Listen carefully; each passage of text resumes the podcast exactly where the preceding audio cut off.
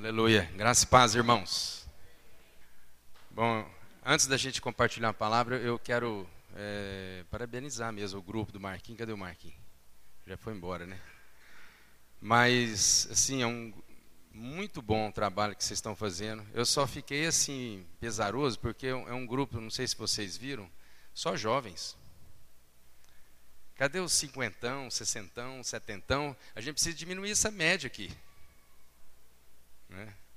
Então, é, é, é bênção ser jovem, mas nós, os cinquentões, aí, os que têm experiência também, Deus está chamando. Aceita esse apelo, em nome de Jesus. Então, a gente participar e, e a gente realmente ser instrumento de Deus. Amém? Em nome de Jesus. Eu estou fazendo faculdade de novo, depois de 49 anos. E eu sou o mais velho da minha turma. Aí eles pediram para mim fazer. Eh, cada um tinha que fazer a sua apresentação. Eu tenho 49 anos. A média de idade lá é 17, 18, 19, 20. eu falei, eu estou aqui para diminuir, é para aumentar um pouquinho essa média, porque está muito baixa aqui. E a gente precisa realmente entender. Eu quero falar no início dessa mensagem, né, até o Marcão tirou essa palavra da minha boca. Eu quero falar sobre recomeço mesmo. Sobre essa oportunidade. Foi de Deus mesmo. Marcão sentiu do Espírito de Deus falar sobre essa questão de recomeço, porque na vida da gente, irmãos, a gente acha que Deus, ou às vezes até nós, a gente tem é, um desejo no coração, a gente começa a fazer alguma coisa, né? E por uma série de razões na nossa vida, por uma série de razões, a gente vai muitas vezes abandonando aquilo que seja esse curso que Deus um dia colocou no nosso coração ou que nós mesmos apontamos como como, como um, alvo para a nossa vida. E Deus é aquele que entende que tudo aquilo que ele começou, ele há de concluir. Então, Deus não é Deus pelas metades. Deus conclui uma obra. O ser humano, muitas vezes, ele, ele não termina aquilo que começa. Se você pensar um pouquinho, você vai ver o tanto de coisas na sua vida que você começou e que você não concluiu. Se eu pensar, são muitas coisas. Mas Deus quer fazer com que em tudo a gente tenha convicção pelas coisas que a gente começa a fazer e a gente há de concluir todas essas coisas. Amém? Em nome de Jesus. Bom, eu, eu trouxe esses dois troféus aqui para mostrar para vocês. Um é de campeão e o outro é de melhor atleta. Eu não vim em Goiânia para pregar na Igreja Sal da Terra 90. Eu vim hoje, né, na verdade, esse final de semana, para participar de um torneio de peteca. E eu jogo peteca há 30 anos. E eu joguei lá no clube da engenharia, eu faço parte de uma liga, né? E, e há muito tempo eu jogo peteca, são, são mais de 30 anos, na verdade. E eu me lembro que quando eu me converti, eu, eu participava desses torneios, desses campeonatos, e eu sempre comprava uma Bíblia. Então eu, eu ia para esses campeonatos eu tinha mais ou menos cinco, seis Bíblias, eu colocava na minha mochila. E eu, eu pegava o nome das pessoas que eu ia jogar contra, eu autografava, deixava uma mensagem. E algumas pessoas se converteram, porque me deram testemunhos, porque eu dei essa Bíblia e fiz uma dedicatória para eles. E eu lembro que há mais ou menos um ano atrás, eu eu quase desisti de jogar peteca. Eu sou formado em educação física e sou um professor, um educador físico, mas eu comecei a me machucar, eu, eu, eu não estava eu tava meio sedentário, não estava praticando esporte nenhum, e todas as vezes que eu participava de um campeonato, eu, eu machucava, dava um, um estiramento, dava uma lesão, e eu cheguei e falei assim para minha esposa, ah, eu acho que chegou a hora de eu, de eu parar de jogar peteca. Chega. E ela virou para mim e falou assim: Nossa, Gilberto, você é burro demais. Você é formado em educação física, você sabe de todas as coisas. Você vai parar de jogar um esporte que você tanto gosta? E ela falou assim: Você precisa fazer fortalecimento muscular. Eu falei: Nem, eu não aguento aquelas academias, que esse cara tudo bem bombadinho, olhando em espelho, malhando, eu não aguento aquilo lá não. Ela falou assim: Não, Gilberto, se abre. Você é um professor, se abre. E eu fiquei refletindo. Eu lembro que esse ano, o ano passado, a gente saiu de, de férias e Deus falou muito comigo nesse momento de férias. E Deus falou em muitas coisas na minha vida como um recomeço. como mudar algumas coisas que na verdade eu fui deixando, que eu fui perdendo. E uma delas era isso.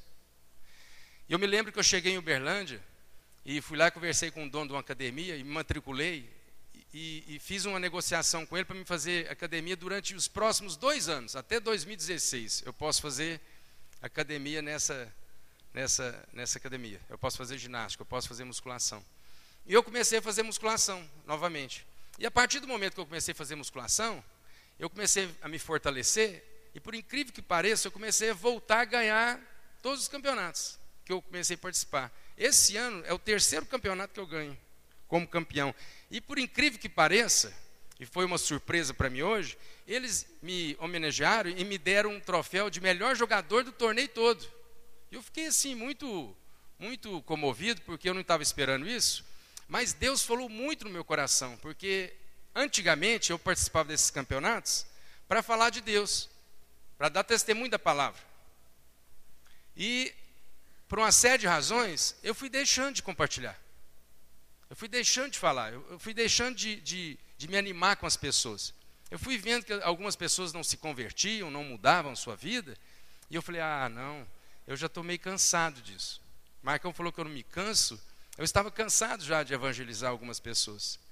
E por incrível que pareça, esse campeonato que eu, que eu participei, esse torneio que, participou, que eu participei, foi assim, revolucionário para a minha vida. Porque ontem nós estávamos num jantar de confraternização, no meio do jantar, um deles lá, que, que inclusive ele é espírita, é o líder lá do, do, do campeonato, ele virou para mim e falou: Gilbertinho, eu sei que você é pastor, nós perdemos um colega nosso da liga, ele faleceu. Eu queria que você fosse lá na frente, pegasse o microfone, compartilhasse uma palavra e fizesse uma oração. Então, eu recebi essa oportunidade e eu fiquei feliz e eu, e eu comecei a lembrar. E Deus hoje me presenteou. Isso aqui não vale nada, irmãos. Eu estou te mostrando porque troféu não vale nada, mas ele simboliza uma coisa. Hoje, se eu ganhei esse título de melhor jogador, foi porque Deus desejou, porque Deus quer que eu retorne à prática de algumas coisas que eu deixei de fazer ao longo da minha vida. Então eu quero te dizer, não desista das coisas que Deus um dia colocou no seu coração. Na medida que eu for falando para você, você vai se lembrar de coisas que um dia você começou com muita expectativa, com muito desejo, com muito ânimo, com muita perseverança. E você um dia desistiu. Eu me lembro que quando eu fazia cursinho, eu era jovem, e eu, eu, gostava demais de animal, eu queria prestar vestibular para veterinária. Aí eu, eu, não estudava, eu era meio malandro. Eu, eu fui e prestei vestibular para veterinária e não passei. Aí meu pai pegou no meu pé, ah, Gilbertinho, é, cursinho é caro, você tem que levar mais a sério. Falei, não, pai, eu vou dedicar, vou, vou, vou me esforçar. Aí no próximo semestre, de novo, eu fiz vestibular para veterinária, não passei.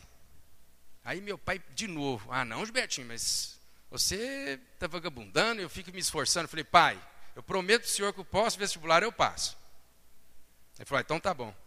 Aí, na época da inscrição, eu cheguei lá no guichê, na Universidade Federal de Uberlândia, eu cheguei lá para atendente e falei assim, qual é o curso mais fácil para passar aí? Ela falou assim, educação física à noite. Eu falei assim, então me matricula aí que eu vou fazer educação física à noite. E fiz. Não gostava, passei, porque era fácil passar naquela época não tratei com carinho e nem com, e nem com zelo que o curso merecia ter. Hoje eu vejo Santiago, né, Santiago? Santiago é um, é, um, é um homem que adora fazer o que ele gosta. A minha esposa é formada em educação física. Eu peguei o meu diploma. E no dia que eu peguei o meu diploma, eu abri uma panificadora. Porque me falaram que panificadora dava dinheiro. E aí, eu achava que eu tinha que ganhar dinheiro. Fiquei 10 anos mexendo com padaria, sofrendo. Acordava 4 horas da manhã, dormia às 10 horas. Trabalhava 14 horas por dia. Não ganhei dinheiro. E era infeliz. Até quando eu me converti. Aceitei Jesus e Deus foi transformando a minha vida. Hoje, com 49 anos, estou fazendo faculdade particular lá na Universidade de Pitágoras para o curso de psicologia, porque na verdade hoje eu quero me dedicar a esse curso, porque é uma coisa que eu tenho feito, eu tenho aconselhado pessoas, tenho feito terapia com pessoas lá na igreja e tenho gostado tanto de cooperar com a vida das pessoas, que hoje eu estou fazendo um curso, porque realmente eu estou fazendo com um propósito e não com uma motivação equivocada. Então eu quero te dizer que Deus é aquele mesmo que corrige todas as coisas. Deus corrige todas as coisas. Mês passado, eu fui visitar um senhor, e ele tem 83 anos, e ele já foi militar do exército, ele já foi coronel, e eles têm depressão. E eu fui lá nessa visita, não foi fácil, foi uma visita sim difícil, porque foi um clima muito tenso. Ele chegou e eu o conheço muito, ele virou para mim e falou assim: Eu estou muito deprimido. Eu estou pedindo para Deus todos os dias para me morrer. Todos os dias para me morrer. Eu falei: Por quê? Ele falou assim: Porque eu estou muito infeliz. Eu falei: Por que, que o senhor está infeliz? Ele falou: Porque hoje eu tenho um neto que é homossexual e eu não dou conta de administrar isso na minha cabeça. E eu tenho um genro que está com câncer e que está morrendo também. E está sendo muito difícil para mim. E aí eu comecei a conversar com ele. E ficamos lá durante uma hora e meia conversando com ele. Ao fim da nossa conversa, eu perguntei para ele, porque a casa dele estava movimentada de menino, de filho. Aí eu virei para ele e falei: Quantos filhos o senhor tem? Ele falou: Tem sete filhos. Quantos netos o senhor tem? 14 netos. E quantos bisnetos o senhor tem? dois bisnetos. Eu falei, então eu vou falar uma coisa para o senhor. O senhor não está entendendo nada aquilo que Deus quer fazer através da sua vida. O senhor acha que o senhor está com 83 anos, o senhor está na hora de ir embora? Embora, todos nós vamos. O senhor pode ter certeza. Mas só cabe a Deus decidir o dia que nós vamos embora. E até o dia que nós vamos embora, até o último dia que nós vamos embora, nós precisamos ser um povo com um propósito na vida um povo que sabe o destino e um povo que seja extremamente frutífero na vida. Então eu vou falar uma coisa para o Senhor.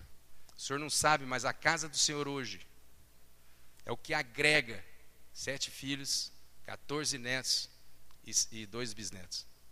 O dia que o Senhor morrer, tudo isso aqui vai acabar, você pode ter certeza. Os filhos vão brigar entre si, os netos não vão ter a casa do avô mais, porque os filhos já estão brigando. E ele recebeu essa palavra.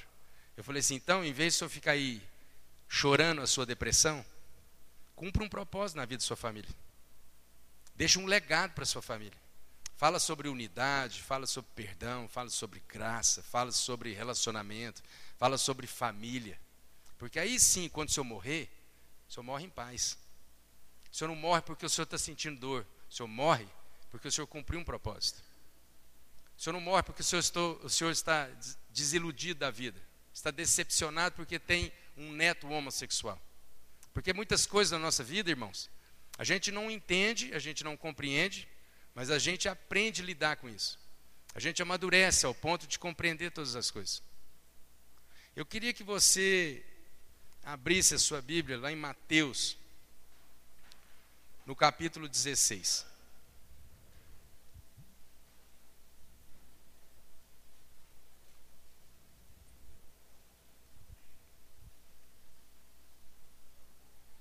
Mateus capítulo 16.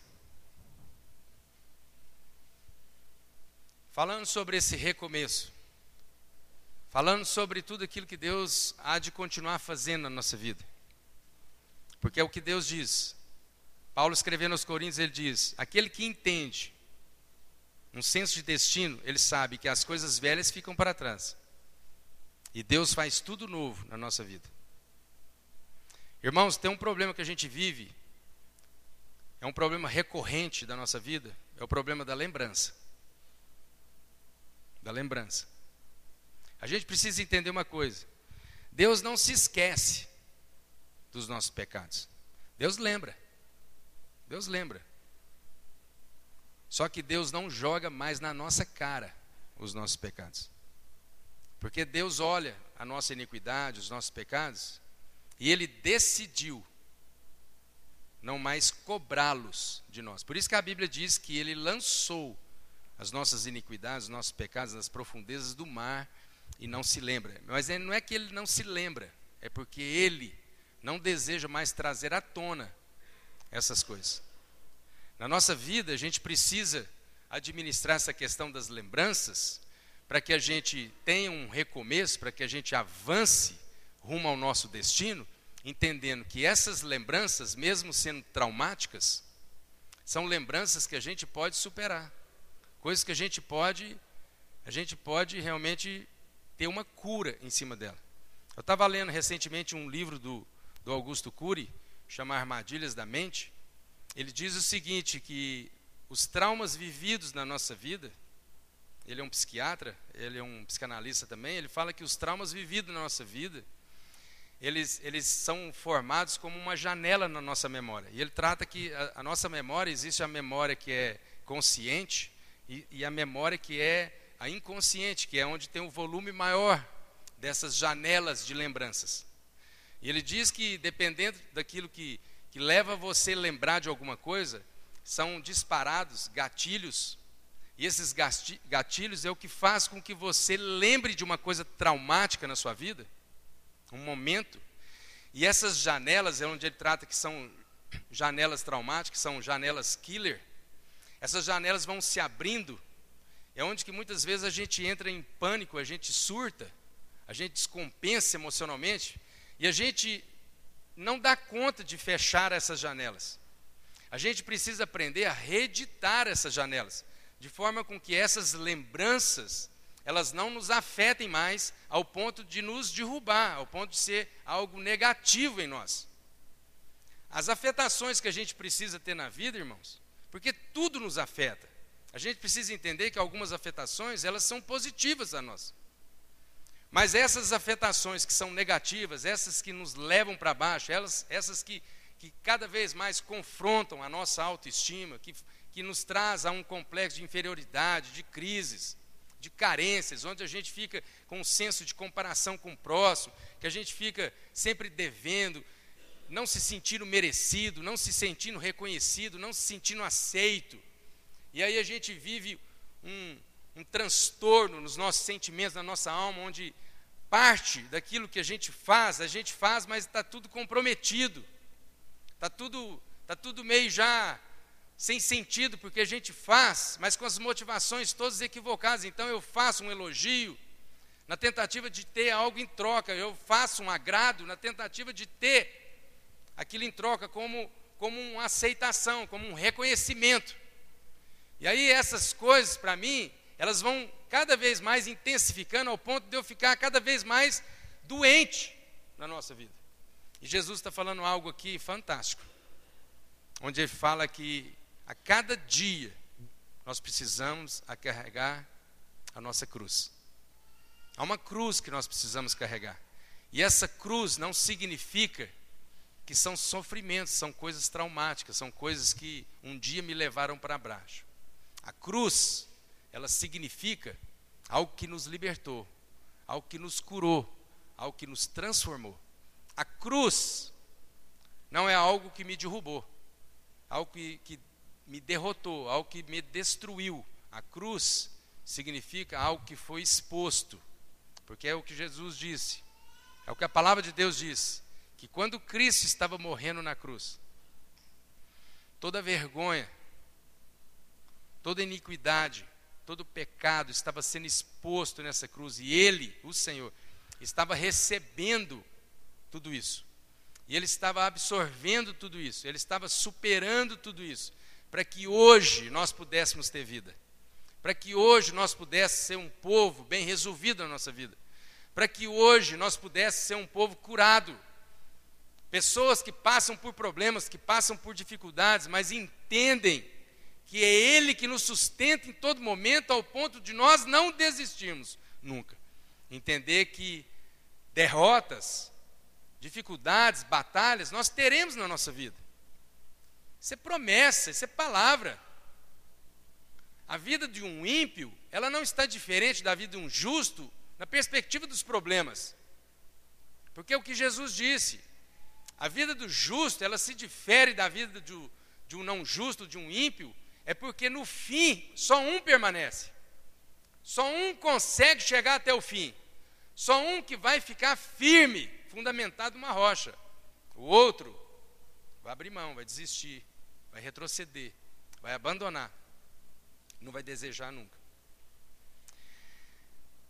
Esse final de semana, eu vim jogar peteca aqui, e uma das pessoas que jogavam conosco, ela foi expulsa dessa liga, por um péssimo testemunho. Deu um mau testemunho lá, brigou com a mulher lá e xingou. E eu vim aqui com um propósito, para trazer redenção. Daí eu reuni com os, os líderes e falei para eles: vocês acreditam em perdão? Ele falou assim: acredito. Eu falei assim: então vamos reconsiderar da gente trazer o fulano de novo a jogar conosco. Mas por quê? Porque eu acho que na vida da gente a gente erra sempre. Mas a gente pode reconsiderar. Eu estou ajudando essa pessoa a melhorar. Eu estou ajudando essa pessoa. Eu gostaria que vocês ponderassem isso. E eles falaram que se ele escrever uma carta pedindo perdão, reconsiderando, de novo ele será aceito nessa liga. Você sabe uma coisa que eu tenho aprendido? Ninguém muda ninguém. Ninguém muda ninguém. Põe isso na sua cabeça, certo? Mas a gente dá conta de piorar os outros. Você não muda ninguém, mas você piora uma pessoa. Você pode ter certeza. E se a gente pensasse que no mínimo a gente pudesse impedir de piorar essa pessoa, você já está ajudando ela. Então é o seguinte: às vezes, você acha que algumas pessoas não estão se transformando, se convertendo, tendo a mudança que você teve, calma, calma. Ajuda essa pessoa a não piorar. E aí você vai fazer com que essa pessoa então seja transformada. Mudá-la você não vai mudar. Mas vamos ler o texto. E aí Jesus diz o seguinte: Então, verso 24: Disse Jesus aos seus discípulos: Se alguém quiser vir a mim, renuncie-se a si mesmo, tome a sua cruz e siga-me. Pois aquele que quiser salvar a sua vida, perdê-la-á, mas quem perder a sua vida, por amor de mim, achá-la. O que aproveita o homem ganhar o mundo inteiro e perder a sua alma? O que dará o homem em troca da sua alma? E aí eu queria que agora você abrisse a sua Bíblia, lá em Mateus, no capítulo 10.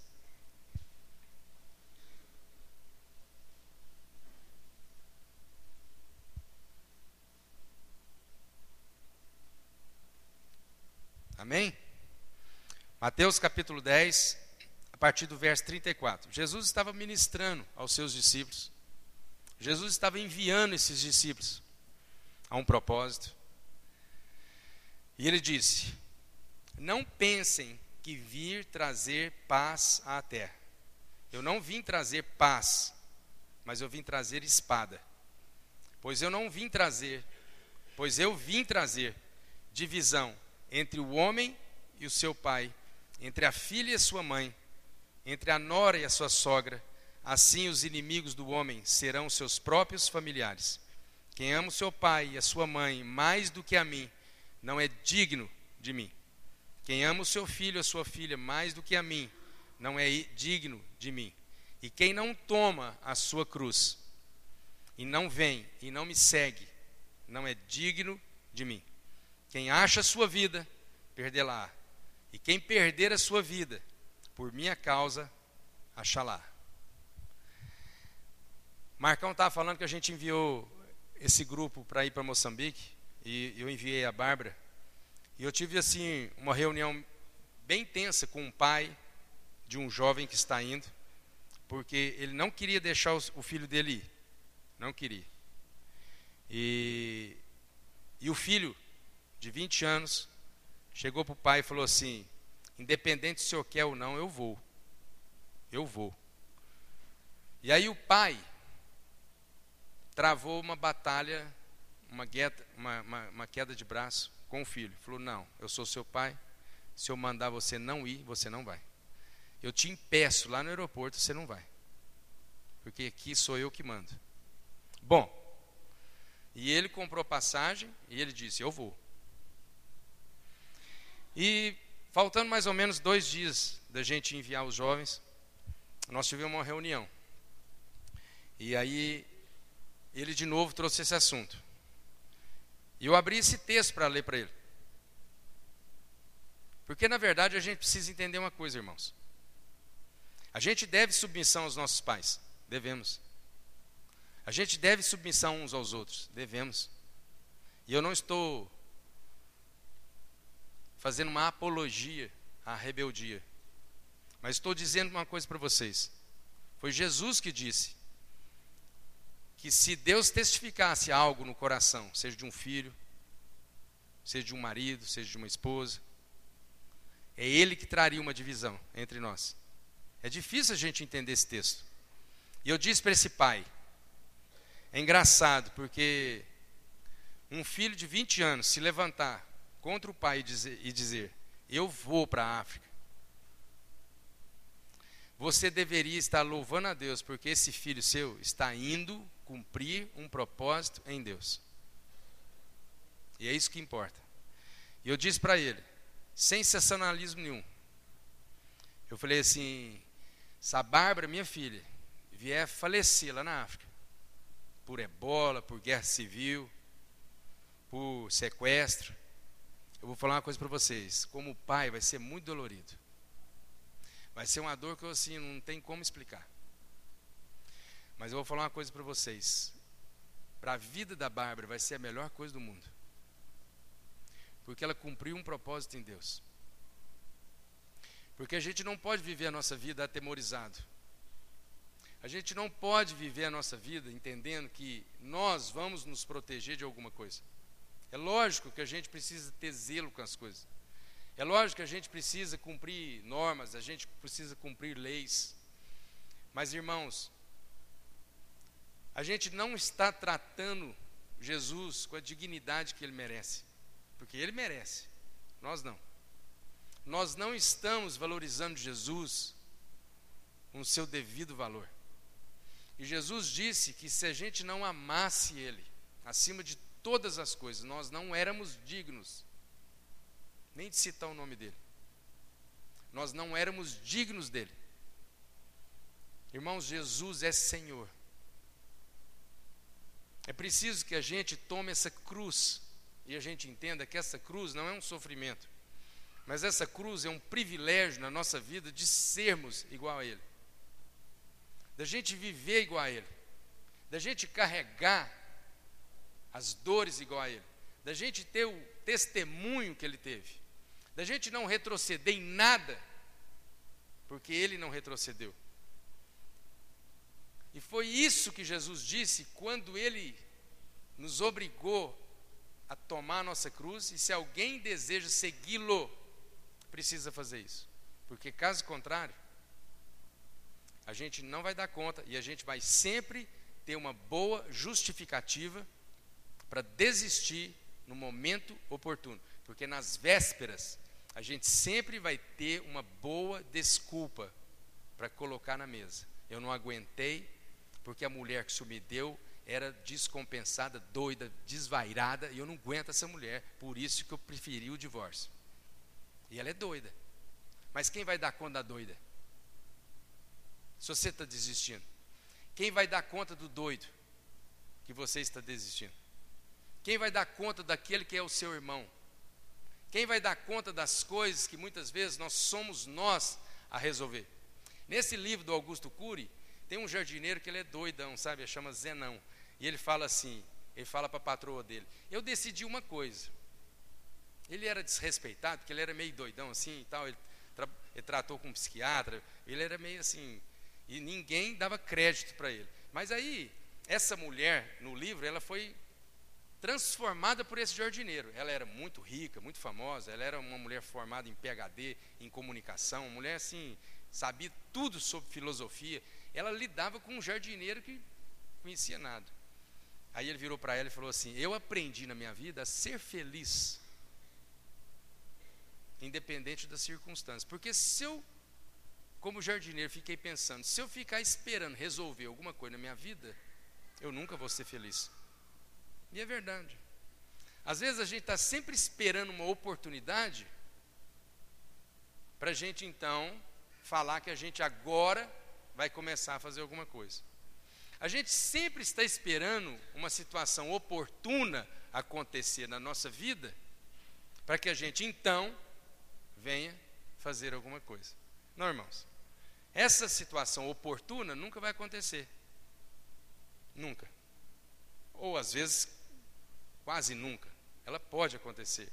Mas isso significa que as decisões, as motivações, as ações que você precisa promover na sua vida não estão baseadas em circunstâncias. Não são as circunstâncias que estão dirigindo as motivações do seu coração. Porque se você depender das circunstâncias, você nunca vai fazer alguma coisa. Mas você saiba que você é esse instrumento de Deus para mudar as circunstâncias. Porque depende de quem? De nós.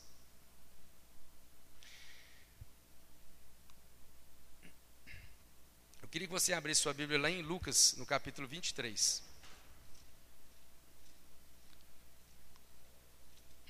Quando Jesus foi crucificado, havia dois homens do lado dele. A partir do verso 26.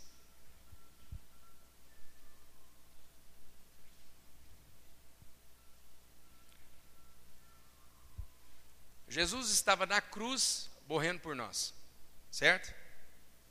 Jesus estava lá e havia dois homens na cruz, dois ladrões. É interessante porque há uns anos atrás eu vi uma reportagem, uma freira, ela, ela, ela chamou o jornal, chamou, chamou a televisão e ela pediu o seguinte: ela falou assim que queria é, sentir a sensação que Cristo teve quando ele foi crucificado. Então ela pediu para ser crucificada e pediu que a reportagem pudesse cobrir esse, esse evento. Eu li essa matéria.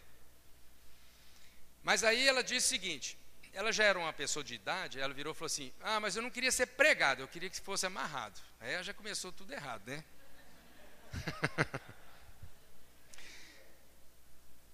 aí ela pediu para ser amarrada. Aí ela pediu para não colocar a coroa de espinho. Ela também não queria que enfiasse a lança nela aqui. Ela só queria que levantasse a cruz, ela amarrada lá em cima, e ela ia ver o que, que ia acontecer. Bom, eu fiquei pensando, bênção, iniciativa assim, até boa dela. Mas, será que essa mulher, ela entendeu que o sacrifício de Cristo foi físico? Será que o que Cristo padeceu na vida dele mesmo foi aquele sacrifício, aquele sacrifício, aquele sofrimento físico? Será que foi a coroa de espinho que doeu mesmo em Jesus? Será que foi os pregos que de fato doeram em Jesus? Será que foi a lança que o furou? Não, irmãos. Lá em Isaías 53, a Bíblia fala sobre Cristo sendo crucificado. Ela fala que Cristo não havia formosura algum, Cristo não era bonito, Cristo era feio, irmãos. Se a gente tem um padrão de beleza, que é um padrão também que a gente estabeleceu, que ninguém sabe qual padrão é esse, Cristo era um homem cansado, Cristo era um homem que ele, ele demonstrava ter uma idade muito superior à idade dele, Cristo era uma pessoa sofrida, e quando Cristo morreu, diz a palavra de Deus que ele recebeu sobre si quando ele estava morrendo, toda a nossa iniquidade, toda a nossa dor, todo o nosso pecado. E havia um escrito em cima da cruz, onde esse escrito estava, estava dizendo: Aqui está o Rei dos Judeus. E a Bíblia diz que muitos judeus passavam do lado da cruz, meneavam a cabeça. Menear a cabeça é isso aqui, ó. Se tem um trem que irrita a gente, é isso, né? Hã? Vamos ser sinceros. A gente está andando no trânsito. Aí a gente faz uma baianada lá. Não, baianada não. A gente faz um. Os baianos vão ficar tudo ofendido. Uxa. A gente faz algo errado. Se o cara buzina, xinga, mostra o dedo do meio para você, você fica até mais assim, ah, beleza, errei. Agora, quando o cara olha para você e faz. Não, aquilo, aquilo mata a gente de raiva. Aí dá vontade de você ir atrás desse cidadão, não tem? Eu fico imaginando, aí eu fiquei imaginando essa freira lá na cruz. Passou, acho que três horas, ela gritou lá: Gente, me tira daqui, eu não estou aguentando. Aí eles desceram a freira. Eu fiquei pensando, se fôssemos nós na cruz, e naquele exato momento passasse um povo e. Nossa, se fosse eu, irmãos, eu vou te falar uma coisa. Eu ia sair daquela cruz assim, em glória, ia mandar fogo e raio. Falar, agora vocês vão ver quem é que manda nessa parada aqui. E fó, fó, ia queimar todo mundo. Só que Cristo não veio com esse propósito. E o que ele disse foi: Pai, perdoa-lhes, porque eles não sabem o que fazem. E naquele exato momento, Cristo estava recebendo toda a nossa dor, todo o nosso pecado, toda a nossa iniquidade. Tanto é que a Bíblia fala que o coração de Jesus se derreteu, irmãos, como cera. Quando eles furaram Cristo, havia líquidos, havia água e sangue dentro dele. Ele foi, ele foi consumido por dentro. A sua alma ficou dividida. O seu espírito foi se apagando. Cristo então foi recebendo toda a iniquidade, toda a maldição que estava sobre nós, mas ele não desceu da cruz. E esse texto que está lá em Lucas, um dos assaltantes olha para Jesus e fala: Não é você mesmo o rei dos judeus? Então salva-te a ti mesmo. E desce dessa cruz e salva a gente. Porque muitas vezes, irmãos, a gente quer que Cristo nos salva. De acordo com o que eu desejo, do jeito que eu quero, a hora que eu quero. Eu quero é ser salvo.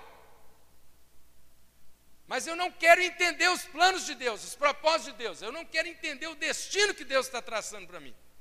E ele então começou a fazer chacota de Jesus.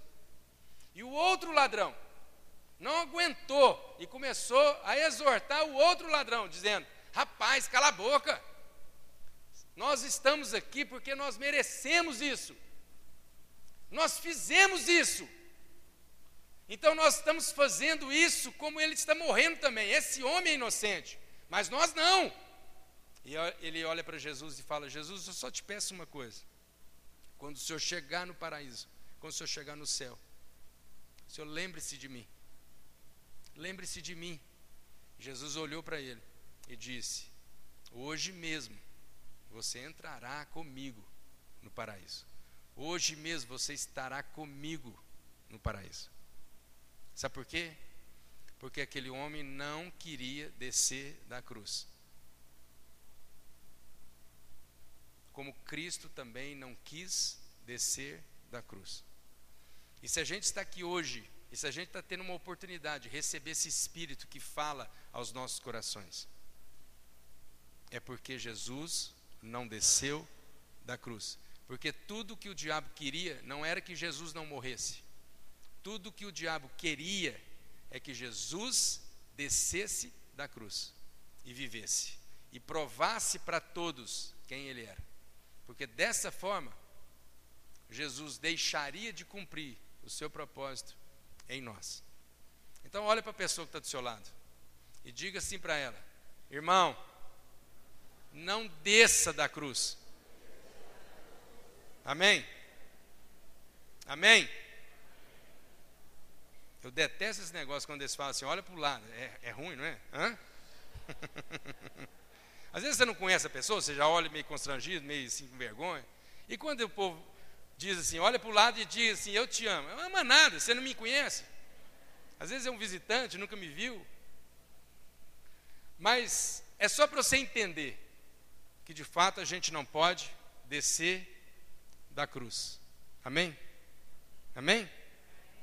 Aleluia. E por fim, já vamos terminar.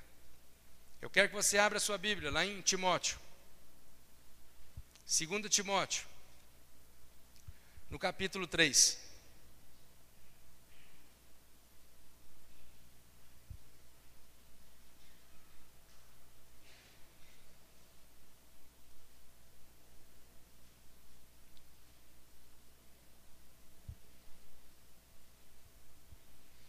Estamos vivendo os últimos dias. Estamos vivendo os dias difíceis. Tudo, tudo vai corroborar para que você desça da sua cruz. Tudo vai trabalhar contra. Tudo. Você pode ter certeza. Não há nada que trabalhe a favor. de você permanecer na cruz, a não ser o Espírito de Deus que te sustenta. Mas caso contrário, tudo vai ser para que você desista, para que você retroceda, para que você saia da onde você está. E o apóstolo Paulo está escrevendo a Timóteo para que Timóteo ensinasse ao povo. E nós não estamos livres disso, porque nós estamos vivendo isso. Isso é uma contextualização para os dias atuais. Se estamos vivendo o fim, todos esses sentimentos que Paulo está advertindo a todas essas pessoas, nós estamos incluídos nessa. Não é porque nós somos crentes, não é porque somos cristãos, não é porque estamos frequentando uma igreja, porque estamos participando de um culto que nós estamos fechados, que nós estamos isentos desses sentimentos. Não. Nós estamos, muitas vezes, à mercê daquilo que seja as mazelas da nossa alma. Mas nós precisamos educar as nossas almas. Nós precisamos, então, ensiná-las que elas já foram curadas em Cristo Jesus. Os nossos sentimentos agora precisam ser restaurados em Deus. Eu fico pensando por que, que às vezes a gente fica tão afetado, por que, que a gente se ofende tanto na nossa vida. Por que, que a gente fica tão contrariado com algumas coisas na nossa vida? Ao ponto da gente aprender a absorver tudo isso, as ofensas, as crises, as, as carências, e a gente entender que de uma vez por todas as coisas passam por nós. E se a gente for um povo mal resolvido, não vai, não vai haver terapeuta algum, não vai haver psicólogo algum, não vai haver médico algum que consiga resolver a nossa parada. Porque nós ainda continuamos presos, escravizados em algo que a gente mesmo não quer se libertar. E a gente precisa ser livre, porque a gente conhece essa verdade, e essa verdade nos liberta, irmãos, em nome de Jesus. É Ele, é Ele o Senhor que vai te libertar. Esse é o nosso desafio. Às vezes a gente fica fazendo uma terapia com as pessoas, aconselhamento, mas qual que é o desafio? É do, é do terapeuta, o psicólogo? Não, irmãos. Porque na verdade essas pessoas são só instrumentos, são só incentivadores, são só aqueles que realmente trazem à luz algumas coisas. Mas o desafio está em quem recebe, em quem está se tratando, em quem que vai absorver e não está afetado ao ponto dele ser curado. E aí, Paulo escrevendo a Timóteo, ele diz: Sabe, porém, isso, nos últimos dias sobrevirão tempos difíceis, e nós estamos vivendo esses tempos. Pois os homens serão amantes de si mesmos, gananciosos, presunçosos, soberbos, blasfemos, desobedientes a pais e mães, ingratos, profanos, sem afeição natural, irreconciliáveis, caluniadores, sem domínio de si, cruéis, sem amor para com os bons, traidores, atrevidos, orgulhosos, mais amigos dos prazeres do que amigos de Deus, tendo aparência de piedade, mas negando-lhe o poder.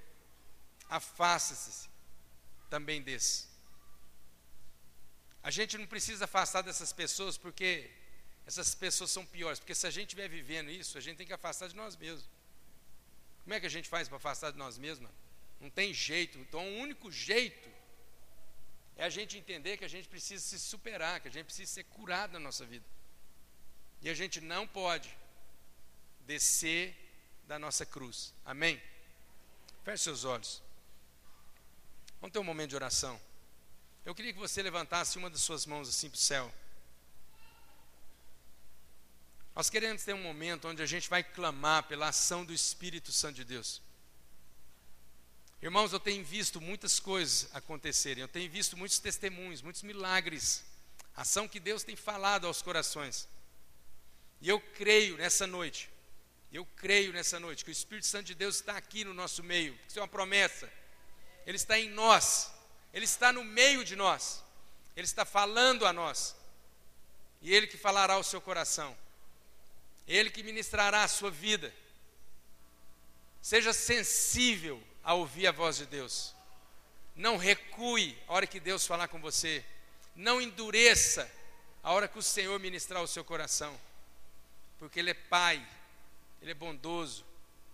Ele não vai permitir com que você esteja só. E Ele que te diz: Filho meu, filha minha, não temas. Eu sou o teu Deus, que te tomo pela mão direita e te digo: Eu te ajudarei. Na angústia e na tristeza, invoca-me e eu te libertarei. Sou eu que sustento os teus pés para que você não tropece. Sou eu que sustento os teus joelhos para que você não vacile. Sou eu, o Senhor, a falar o seu coração. Os seus olhos ainda não viram, os teus ouvidos ainda não ouviram, o seu coração ainda não sentiu.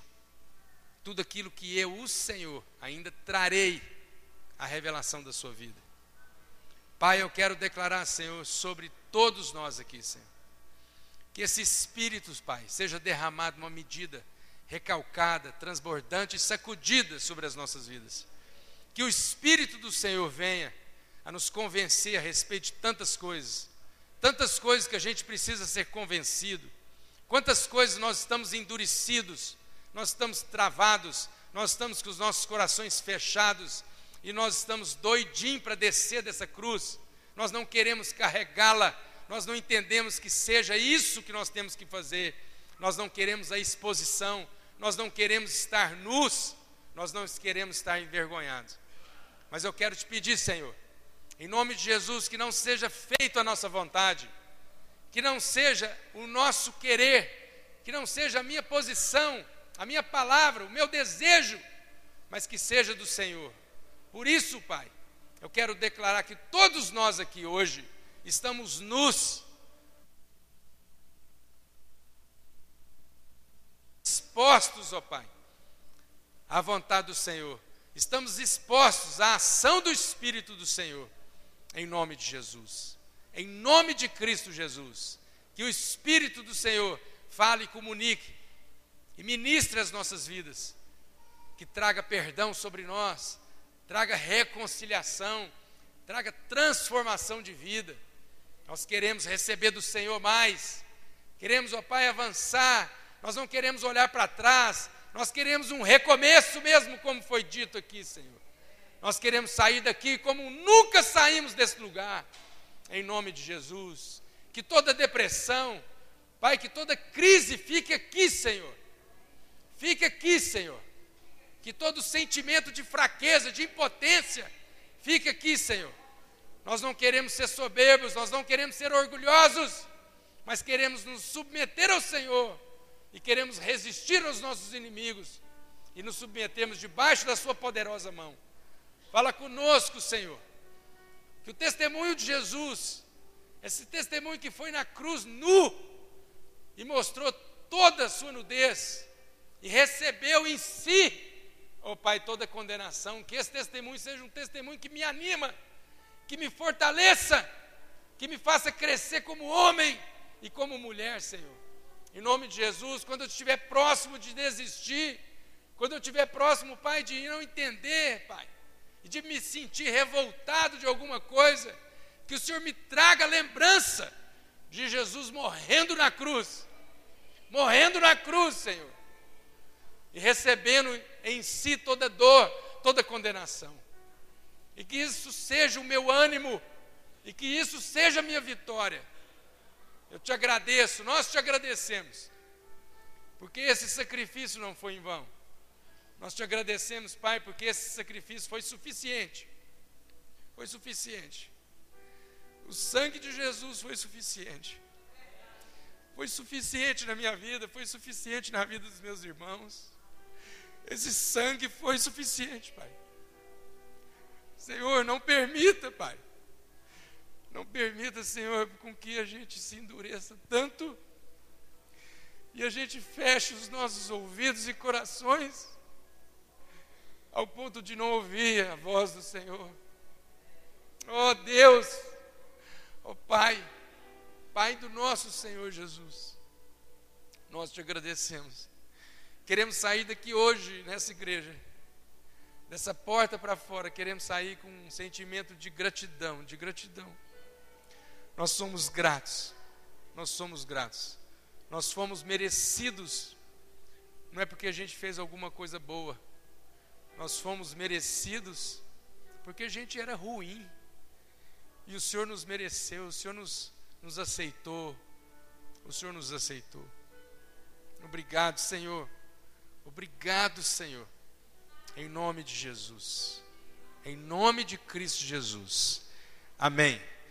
Aleluia. Você dá uma salva de palmas para Jesus, o autor e consumador da vida. Aleluia. A Ele toda a glória, toda a honra e todo o poder. Em nome de Jesus. Amém? Que a graça do Senhor, o amor do Pai e a comunhão do Espírito Santo de Deus seja sobre sua vida. Sobre sua vida. E não se esqueça, domingo que vem, seis horas, culto da família aqui, não é? É isso? Aleluia. Deus te abençoe. Em nome de Jesus. Amém.